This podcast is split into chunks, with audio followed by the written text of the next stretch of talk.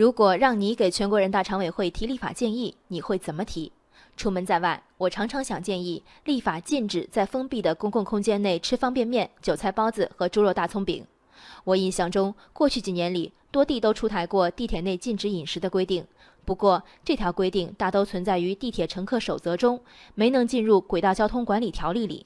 平时地铁工作人员执行起来也是遮遮掩掩，怪不好意思的。这两天后果出来了。合肥地铁网本周发布微博称，合肥地铁一号线一位安检员因劝导一小朋友吃完手中的冰激凌再进站，竟被家长打了一耳光。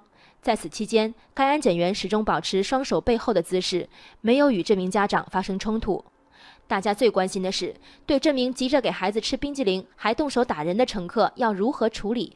合肥地铁方面表示，地铁因为客流量巨大，无法实施实名制，因而无法像铁路、飞机那样建立旅客黑名单。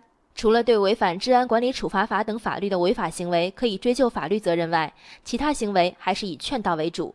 换言之，打人打出毛病了可以报警，吃吃冰激凌什么的实在是没什么办法。一条规定能无力到这种程度，大概能出其右的也不多了。地铁禁食目的是什么？第一是为了避免有些气味独特的食物或者饮料污染车站和车厢空气，妨碍他人乘坐；第二是为了避免事故的发生，饮料如果无意泼洒到地面，可能导致旁人滑倒受伤等。出台禁食令的过程，各地都经历了激烈的争论，文明和公众的接受程度都是渐进的。最终，许多地方删去了禁食的条款，在保留的地方，条款也改头换面。禁食令一出，不少人认为不让喝水不近情理。随后，可以喝水但禁止进食的改良版禁食令随之出炉，一窝蜂出禁令，一窝蜂进行立法讨论。到现在，这条规定成为低调的存在。该不该禁食？该不该连喝水一块儿禁了？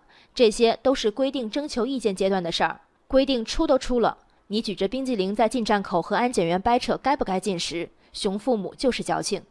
只要规定在，安检员照章办事就该得到支持。人人都知道搭设违章建筑不对，所以城管部门拆除违建时只需说明来意，不用一次次普法。除了禁食令的各地，轨道交通主管部门在执行规定时，实在应该再坦荡些。